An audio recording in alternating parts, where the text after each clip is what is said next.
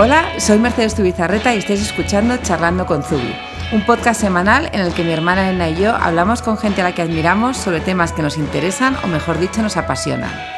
Hoy tenemos una visita muy especial que nos hace muchísima ilusión porque además está encuadrada dentro de lo que es este mes de, de, Zubi dedicado a, higueras, que ya sabéis que es eh, eh, las fotos del último catálogo las hicimos en su fundación y además ahora tenemos aquí una exposición, además esa exposición también está en el Museo ICO. Y nos hemos traído a dos personas eh, que aparte de saber muchísimo de, su obra, saben muchísimo de arquitectura y nos van a ilustrar aquí sobre cómo ver la arquitectura, cómo cuidarla y cómo además apoyar todos la arquitectura tenemos a, Paloma Sobrini, Sobrini, exdecana del Colegio de Arquitectos, que actualmente es directora general de Patrimonio Cultural de la Comunidad de Madrid. Eh, bienvenida, vamos. O sea, encantada de estar aquí. Nadie mejor para hablar de cómo cuidar el patrimonio que tenemos de arquitectura.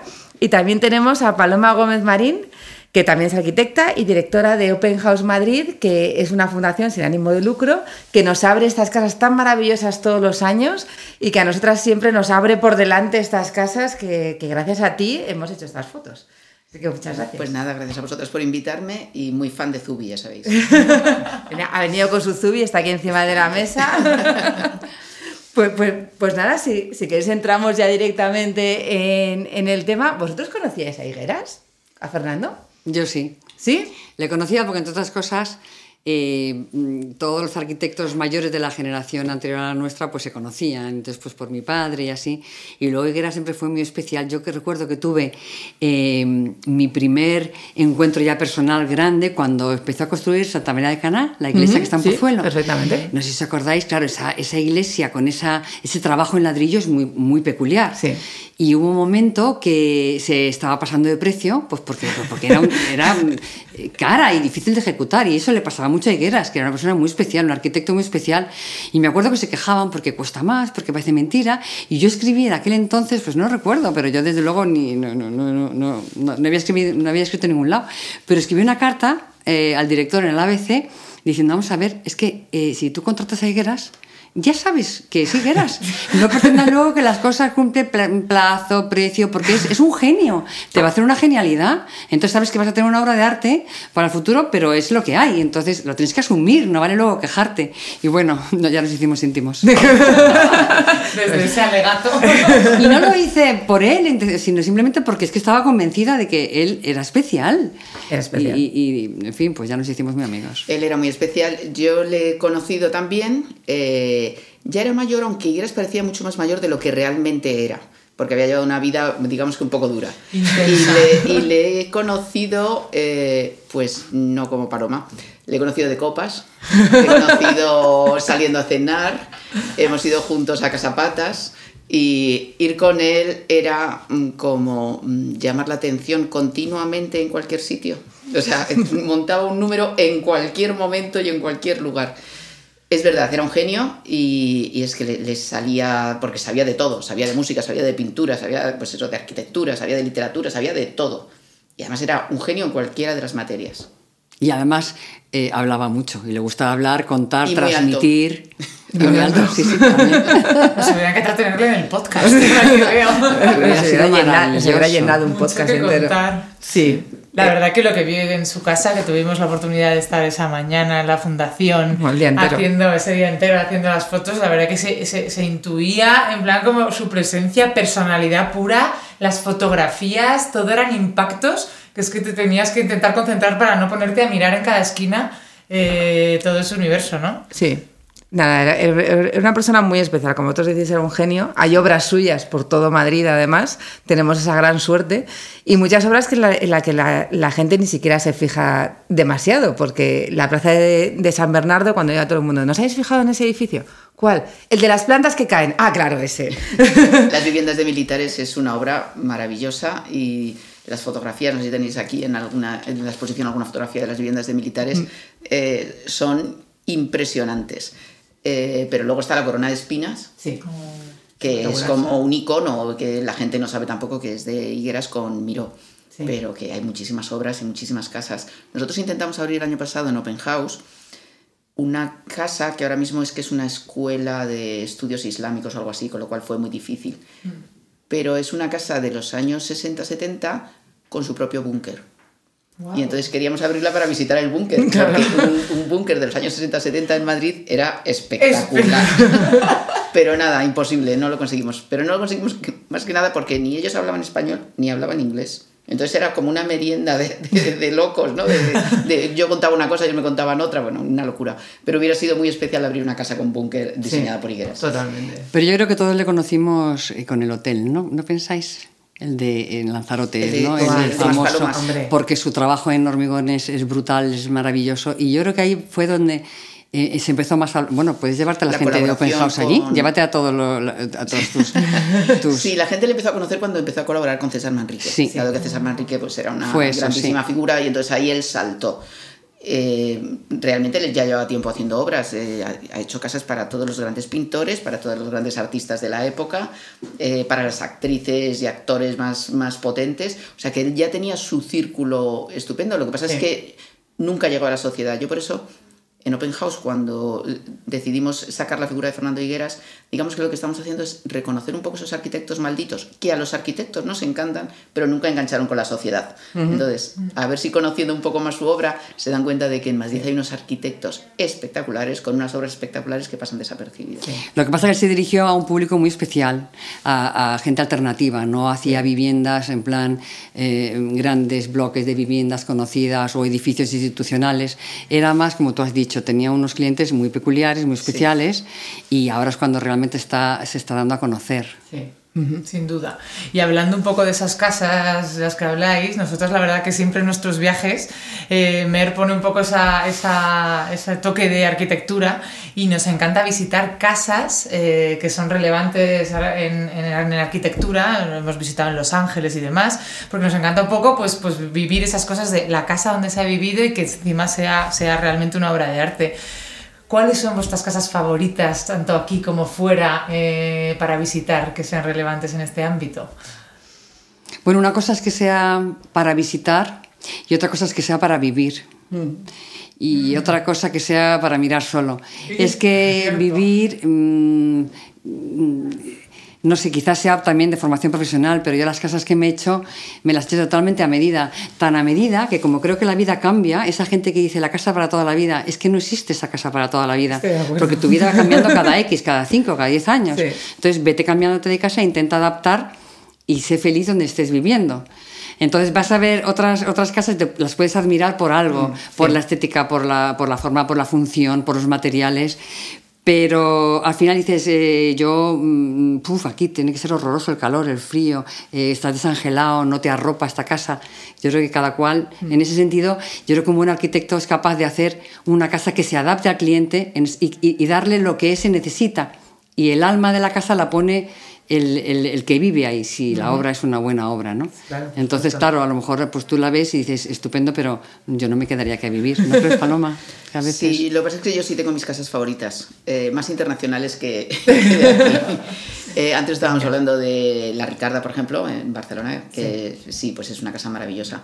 Pero yo he sido siempre muy fan y creo que es uno de los primeros libros de arquitectura que tuve, que es el de La Maison de Berg en París. Entonces, la Maison de Berg para mí es maravillosa, es una casa donde viviría sin ningún tipo de duda. y para los fines de semana me encantaría la Casa Malaparte que está, sabéis, en un acantilado. Bueno, si eso ya, que busquen Casa Malaparte en Google, que les va a encontrar. Yo la Maison du Berg nunca hemos conseguido visitarla porque hay que avisar con tres meses de antelación. Entonces, siempre que vamos a París es por ferias. Y más o menos cuando ya nos dicen la fecha, cuando ya organizo todo el viaje, es como, y ahora les voy a mandar un mail. El último se lo mandé dos meses antes y no se bajaron del burro ni media, ¿eh? no, es que voy a estar en una feria, venga, por favor, eh, yo me adapto a las horas, voy cuando haga falta. No, tiene que ser tres meses. Es más, hice un trabajo en primero de carrera sobre la Maison du y aún así, o sea, llorándoles. Yo hice un trabajo primero de Yo carrera. te mando mi trabajo. Me tiene que dejar entrar. No consintió.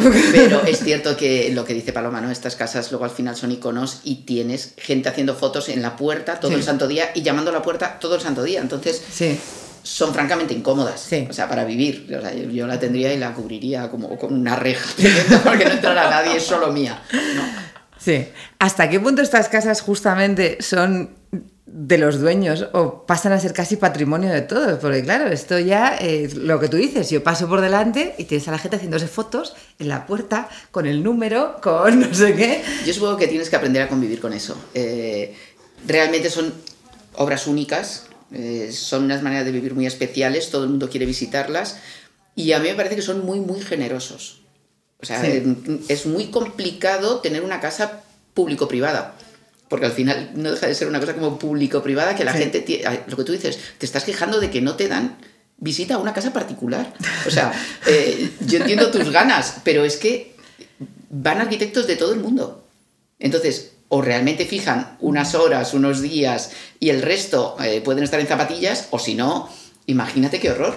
O sea, convivir con, con, el público tiene que ser dificilísimo. Es como que cuando si tu pareja es famosa, tu casa es famosa, no tienes que convivir con ello. Pero es que si tú eres famoso, tú ya eres un personaje público, vas por la calle y tampoco te dejan en paz. O sea, que yo creo que ese es el, el, peaje que hay que pagar, ¿no? En cualquier caso, em, la ley de patrimonio española y la de la Comunidad de Madrid obliga a que cuando un edificio está declarado BIC, bien de interés cultural, como por ejemplo es ahora esta casa, estás obligado a X días al, mes y, o X horario, tienes que tú ya programarte y decirlo, pero estás obligado a abrirlo al público, porque el patrimonio es colectivo, o sea, la titularidad, eh, bueno, será quien sea, un particular, la iglesia, un, lo que sea, pero eh, una vez que se convierte en patrimonio, eh, eso ya es un bien colectivo y todos los ciudadanos tienen derecho a verlo.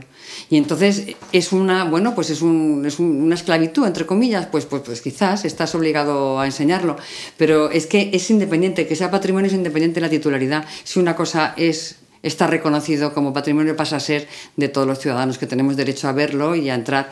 Entonces, pues es lo que pasa en estas casas. No es fácil y luego ya encima, si además de enseñarlo, porque por ley estás obligado a enseñarlo a, a, gente estudiosa, en fin, a quien sea, luego encima, si tú eres generoso, pues encima luego a estudiantes, etcétera. Y también tengo que coincido con vosotras, son increíblemente generosas. Mi programa de, eh, que tenemos en la Comunidad de Madrid en, Cultura de, Bienvenidos a Palacio, que es abrir, este año vamos a abrir 30 palacios. Yo siempre lo agradezco muchísimo porque son embajadas o son casas particulares o son edificios institucionales y tener a gente pasando en grupos de 20 o de 30 pues durante unos días, en fin, eh, em, es muy de agradecer, pero afortunadamente estos dueños lo son, son generosos. Mira, os voy a contar una anécdota que me pasó el segundo año en Open House Madrid. Eh, conseguimos abrir el Palacio de Liria, para el cual hay tres años de lista de espera, porque lo que, lo que, dice Paloma, ¿no? ellos tienen la obligación de abrir una vez al mes, un fin de semana o un día, y es lo que hacen, o sea, están absolutamente ajustados a eso. Pero bueno, hablo con ellos, les cuento que somos Open House, qué tal, les convenzo, y me dan una visita para 20 y era un viernes, con lo cual, bueno, pues se llena inmediatamente y hacemos la visita el viernes. Yo incluida porque no lo había visto. Menos uno. y bueno, pues ya está. Entonces el domingo de Open House veo una señora con su hermana, dos sobrinas, una prima y no sé qué, como una fiera regañando a los guías voluntarios. Y digo, señora, ¿qué le ha pasado? Digo, perdone, a los guías ni les toque. Digo, yo soy la directora, dígame qué le ha pasado. Nada, que llevamos ayer toda la tarde llamando al timbre en el Palacio de Liria y no nos han abierto. Y digo, ¿pero cómo que está usted llamando al Palacio de Liria toda la tarde? Dice, claro, porque ponía que se podía visitar. Digo, señora, mire los horarios y mire que era con inscripción y era el viernes por la mañana y no el sábado, con lo cual no he vuelto a llamar al Palacio de Liria del bochorno tan horroroso de pensar que la gente había estado, porque se habían encontrado como varios, todo el fin de semana llamando al timbre. Digo, que es una casa particular, que es que no pueden ir a llamar al timbre para que les abran. Pero sorprendería en los ciudadanos y gente totalmente diferente, que dices, unos perfiles que nunca lo hubieras pensado, el interés que tienen por la arquitectura y la pasión con que van y la ilusión y hacen colas, gente mayor, joven, estudiantes, gente en paro, extranjeros, nacionales, en fin, de todo que dices, qué maravilla y qué bonito que vayan valorando esto como suyo, orgullo de, de nuestra historia, de nuestro patrimonio, es que eso es maravilloso. ¿Y vosotros creéis que la forma de mantener todo este, este patrimonio en perfecto uso y estado de revista es cómo? fundaciones, hace falta ayuda, ayuda pública, porque nosotros realmente cuando visitamos fuera, sobre todo, son siempre privados. Y la verdad es que a, precios muy altos, sobre todo en Estados Unidos. Bueno, claro, las entradas a los museos en Estados Unidos son mucho más caras que en España, pero las visitas a las casas privadas también, o sea, son todas de pago, tienes que cerrar por, adelantado todo. Y en España sí que nos encontramos, claro, que la mayor parte son gratis, pero claro, todo eso hay que mantenerlo.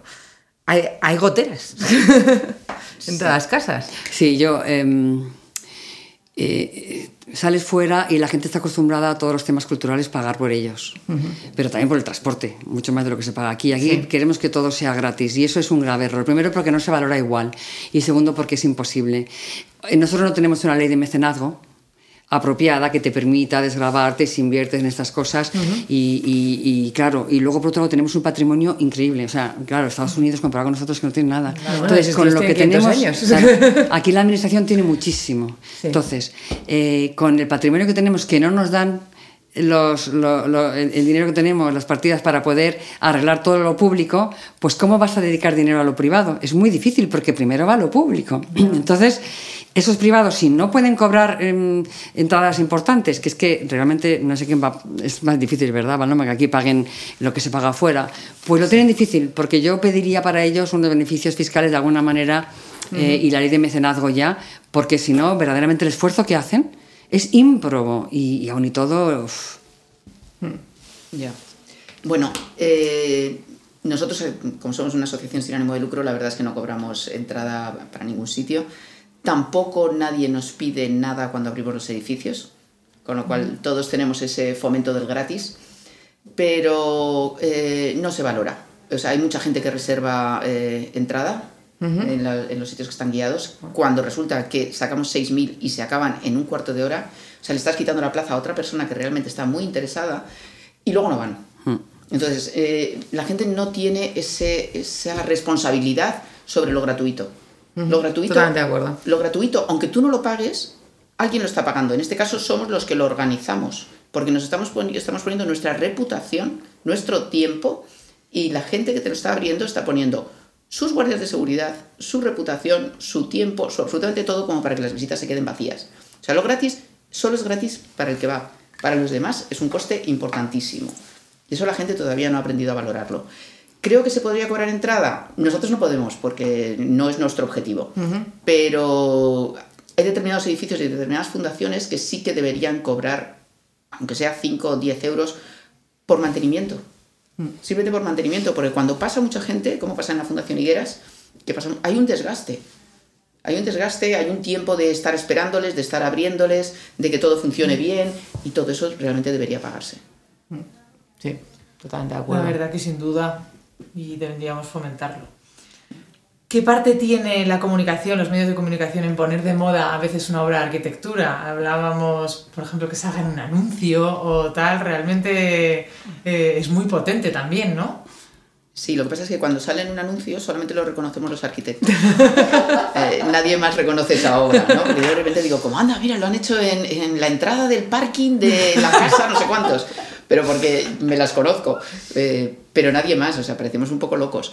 Eh, Necesitamos un blog para tener todo eso. Yo aquí te tiro el. Pero sí que estamos en ello, ¿eh? yo creo que está cambiando muchísimo la percepción y sí que se habla. Y tú ahora yo creo que si no es a diario, pues casi ves algún anuncio, en algún, algún artículo en prensa hablando de este edificio, de este otro, de algo que han hecho, unos jardines, un parque, un, castillo. Yo creo que se buscan cada vez escenarios más particulares y más emblemáticos, aunque sea de que los conoce, pero para también eh, ser más especial en comunicar y, y dejar huella, ¿no? Es que nosotros lo hacemos desde nuestra pequeña marca y siempre buscamos algo, algo relevante y yo creo que cada vez más. Hombre, yo creo que las redes sociales han ayudado mucho, ¿no? Me imagino que ahora... luego, te digo, por ejemplo, estos con el tema dentro de Open House del arquitecto de referencia, eh, con Fernando Higueras ha sido tremendo, porque todas las revistas de lifestyle, las revistas profesionales, todo el mundo se ha volcado con las casas de Fernando Higueras. O sea, yo creo que hay que dar una pequeña excusa.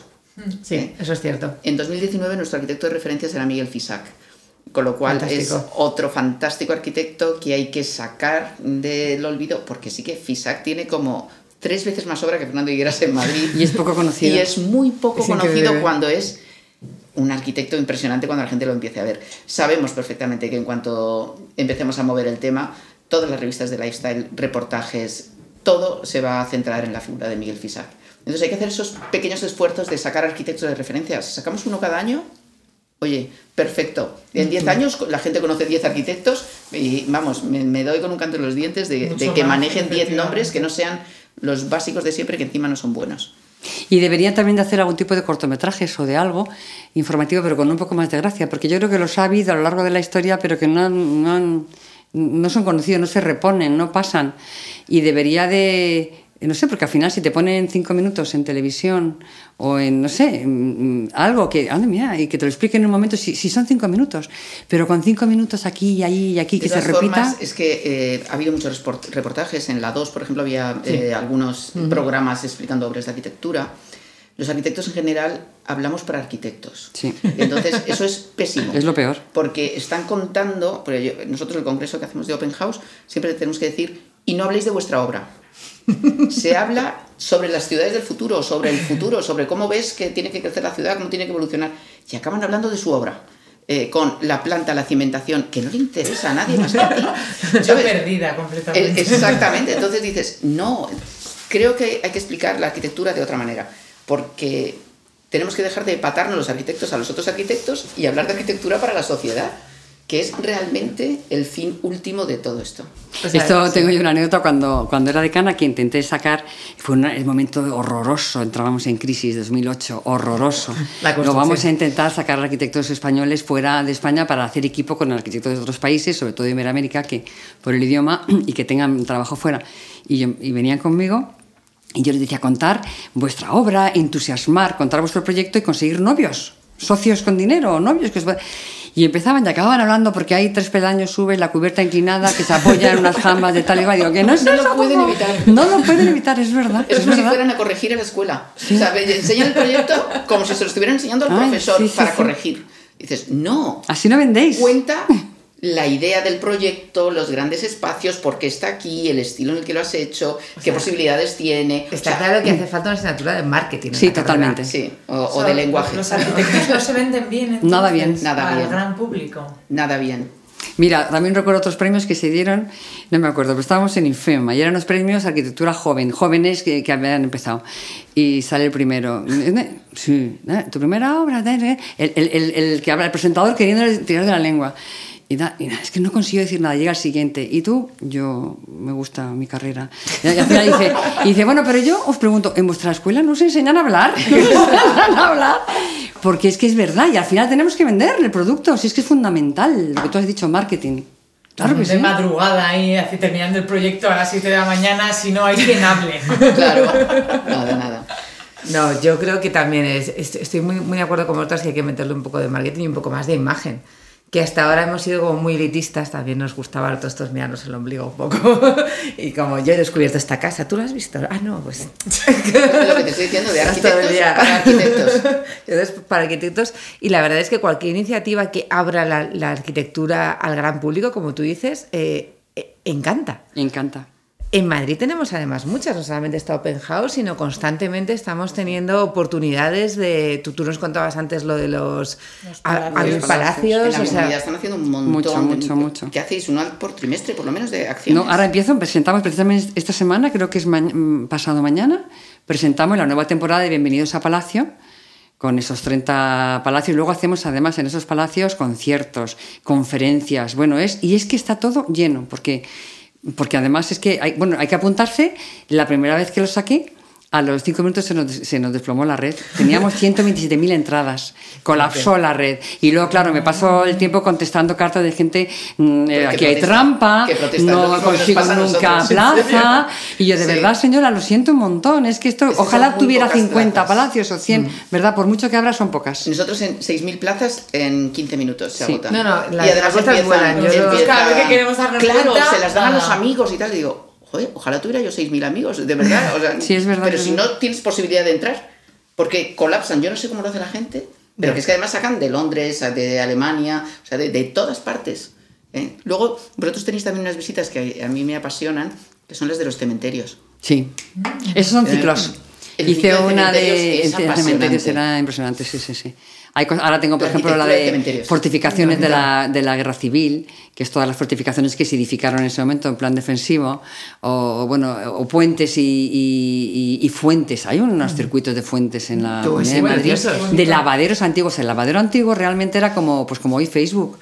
Se encontraban todas las... En la fuente de arriba estaban cogiendo el agua para beber. En la siguiente estaban las reses bebiendo, en la otra estaban las señoras limpiando, en la otra estaban limpiando las azadas. Entonces estaba la madre, la hija, el novio, el, el este, el labrador y todo el mundo mirándose unos a otros, pero se comunicaban se encontraban. Entonces eran unos sitios donde pasaba de todo en los pueblos. y esos restaurados, bueno, tienen una vida y una historia maravillosa.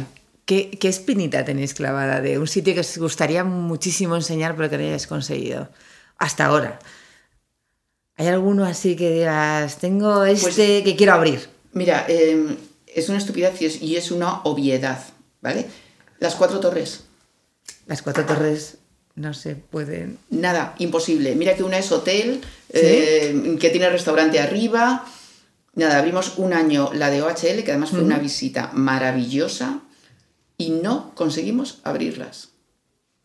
Nosotros solamente están en reuniones allí, claro. Entonces nos dan acceso desde abajo, subir a Pricewaterhouse, que es algo que hemos ido a dar, clase, y, bajar inmediatamente, vamos. Pero llegas a la planta, vas a donde vas a través de, los fondos de inversión, los propietarios, a través de todo. Entonces enseñamos solamente el auditorio de una de ellas.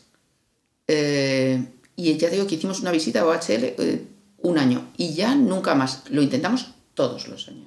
Yo las enseñé, fíjate las torres cuando era decana en las primeras y fue espectacular. Pero claro, pedía mucha seguridad. Porque, en fin, yo creo que estas cosas, pues ahora con, hay riesgos y, y... Bueno, pero aunque sean visitas pequeñas, la que hicimos a sí. visitas de 15 personas, ibas, ¿sabes? Una hora y bajas. O es, muy fácil. Tampoco van a ir mil personas, porque para eso hacemos los grupos y los accesos con DNI, con tal, con cual. Pero muy complicado. Es muy obvio y parece una estupidez, o parece que no queremos abrirlas. No, no es que no queramos, es que no podemos. Y ¿Realmente es hace cuántos años se pueden visitar estas casas o estas obras? Porque en la, en la comunidad, ¿desde hace cuántos años se, se, ponen en marcha todos estos planes? ¿Los de Open House cuántos años lleváis? O sea, ¿cómo ha sido un poco la, la evolución de la apertura de todos estos sitios? Porque me imagino que entrar en casas privadas, como tú has dicho antes, también hay que hablar con ellos, la gente tiene que estar encantada de hacerlo y llevará muchísimo trabajo en ambas cosas, vamos, tanto en el ámbito público como en el privado. Sí que lleva y al final, claro, cuantas más abres es que llega un momento que no te da la vida, ¿no? Eh, este programa se empezó yo creo que hace seis años, pero desde que yo estoy aquí, que son cuatro, se le ha dado un impulso porque es que yo de verdad creo, creo en la difusión como en nada. ¿De qué sirve proteger el patrimonio? ¿De qué sirve ocuparte de tal si luego no lo cuentas? Y no haces que los ciudadanos sean partícipes del patrimonio. Entonces, está, vamos, hemos duplicado el número de visitas, hemos duplicado todo y, está funcionando muy bien. Hay una cosa que a mí me encantaría, porque estamos fundamentalmente metidos en palacios y como tú has dicho en algunas cosas más, pero por ejemplo el tema de los teatros y esas cosas, y no solamente en Madrid, sino en la comunidad, hay teatros muy... y son, son pequeños huevos escénicos, joyitas, que, que muchas veces grandes desconocidos, también me gustaría entrar en eso. Pero yo creo que esto va a ir a más esto es imparable, ¿verdad? Yo creo que cada vez va a haber más gente que abra, más instituciones que se ocupen de abrir, pero habrá que pensar en cómo se ayuda económicamente a esos que generosamente abren. Sí. Nosotros desde Open House, perdona, esta va a ser nuestra quinta edición. La primera edición tuvimos 20.000 visitas, la cuarta hemos tenido 80.000. Eh, ya nos está escribiendo gente desde muchos países del mundo para confirmar que ese fin de semana para sacar los billetes y venir porque sí, porque ah, realmente está muy bien. O sea, Open House es worldwide. Eh, si tú quieres ir a Roma, si coincides eh, con Open House, pues muchísimo mejor, porque vas a ver muchísimos más edificios abiertos. Con lo cual, si vas a Nueva York o si vas a Sydney, o porque hay Open House en todas las ciudades. Yo, eso te digo, en Palm Springs las casas que se visitan solo es durante la Semana de Arquitectura y yo nunca consigo ir en octubre. He ido dos veces y ninguna de las dos veces consigo ver dónde tomaba Frank Sinatra los gin tonics. porque claro, están cerradas durante el año, solo abren una semana al año. Exacto, exacto. Y, la verdad es que, pues lo que dice Paloma, ¿no? Es un esfuerzo. Nosotros abrimos 120 edificios con 800 voluntarios. ¿Cuál es el problema? Podríamos abrir muchos más, pero a más edificios, más voluntarios. Y gestionar 800 voluntarios es gestionar un ejército. es súper complicado, somos muy poca gente y, y ya no se prefiero quitar los que no han funcionado y que sea un open house de calidad, donde los edificios sean cada vez mejores y tengan más demanda, para aprovechar esos estudiantes, que, estudiantes y, gente de la calle absolutamente normal que son aficionados a la arquitectura. Yo siempre digo que todo el mundo lleva un arquitecto dentro. El, ay, yo esto lo pondría aquí, yo lo pintaría esto de amarillo. Entonces, ese arquitecto que les sale durante esas semanas está entusiasmado y quieren enseñar arquitectura. ¿eh? Entonces, eh, de los 800 voluntarios, 600 son estudiantes, pero 200 es gente que además viene de otras provincias. Siempre digo, vienen de las provincias con AVE. Vienen eh, de Valencia, vienen de Granada, de Sevilla, de Málaga, y vienen tanto estudiantes como gente aficionada a la arquitectura. A nosotros nos cuesta un montón ir porque la feria de moda todos los años es exactamente el mismo fin de semana que es Open todos House. Los años os invito todos, años, todos los años invitas, todos años te escribo. Estoy en París en la feria, los seis días de feria terroríficos. Me, los, me, los, como en París soñando con estar allí. Pero, por ejemplo, nuestra madre sí va a ambas cosas, porque a todos los palacios nuestra madre tiene un grupo de museos en donde visita los palacios y luego nos los explica. Porque mi madre, claro, ahora se ha convertido como la que nos explica las exposiciones. Me llega ayer con el papel, estuve en una exposición en el Museo Ico que creo que te va a encantar. Y me da el papel de Fernando Higueras. Y digo, mamá, estuvimos a la inauguración. Ya sabía yo que te iba a gustar esto. Desde luego es espectacular, venía emocionada. Sí, y lo de los palacios le encanta. Pero le encanta porque a veces incluso dice, no, a veces nos invitan a tomar un café y estamos allí y lo vemos y estamos un rato sentadas. Y dice, con, tienen un grupo que cada semana hacen una cosa distinta y entonces lo de los palacios les chifla. Y en Navidad hacemos visitas teatralizadas para, Qué bonito. Para niños, porque así a los niños también les va entrando de otra manera, ¿no? Pero yo creo que además en Open House, que yo creí que llevabais, lleváis, claro, cinco o seis años. Esta va a ser la, quinta. Es un referente. Yo creo que ahora en Madrid hablar de puertas abiertas es Open House. Mira, al final el objetivo de Open House Madrid es acercar la arquitectura a la sociedad. Mm. Pero hay, hay otro objetivo, que lo tengo desde el principio, que es que la gente se sienta orgullosa de Madrid, porque los de Madrid no somos conscientes de la mm. ciudad tan maravillosa que tenemos de lo bien que se vive aquí, no solo por la comida, por tal, no, por la cantidad de agenda cultural que tenemos, por los edificios tan maravillosos que hay, por los museos tan espectaculares. Y no hay ese orgullo que tienen otras ciudades de, bueno, es que Nueva York, es que Londres, la City, París. No, no, que, que Madrid está ahí. O sea, está ahí y hay que conocerla. Pasas por delante y es como si fuera invisible. Dices, no, no, no. De verdad, orgullo de Madrid. Sí, somos muy poco dados a presumir de lo que tenemos y nos encanta criticar de lo que tenemos también cuando hay que decir, viaja un poquito. O sea, no critiques tanto y viaja un poco para que veas lo que hay fuera. Animamos siempre, cuando viajas y ves lo que hay fuera y vuelves, cuando vuelves al metro de Madrid, bueno, que tengo que decirlo, cuando has estado en París y vuelves al metro de Madrid, te dan ganas de llorar y tumbarte en el suelo.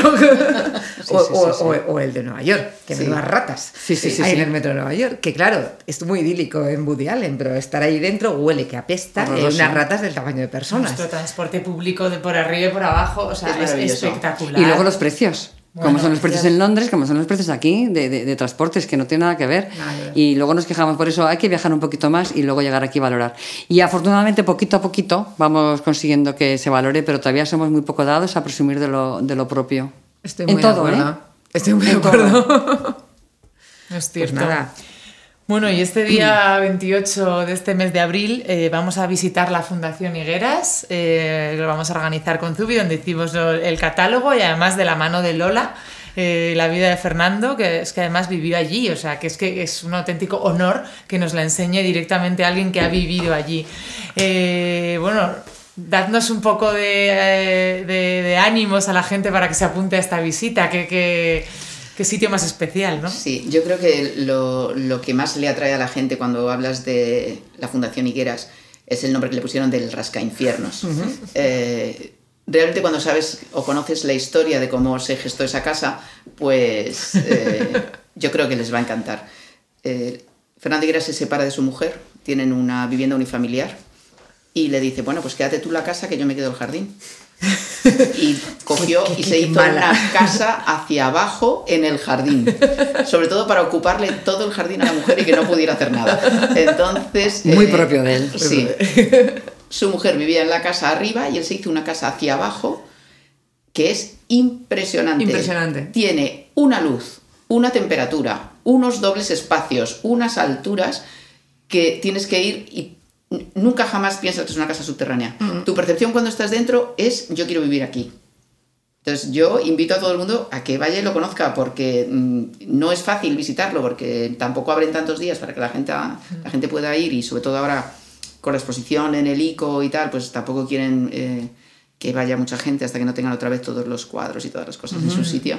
Pero creo que es una cosa tan única que merece una visita. Y única también es ella. Y única también es ella. Es que ella es única, entonces eso también es un... Lola lo va a explicar, además Lola te lo explica y lo va a explicar muy, muy bien. Además, eh, lo que saquemos con la visita, el precio que pongamos, va a ser donado íntegramente a la fundación porque creemos que hay que apoyar, o sea, entre todos y que total, si de, verdad, pues todo tiene sus goteras, aunque esta casa creo que no las tiene.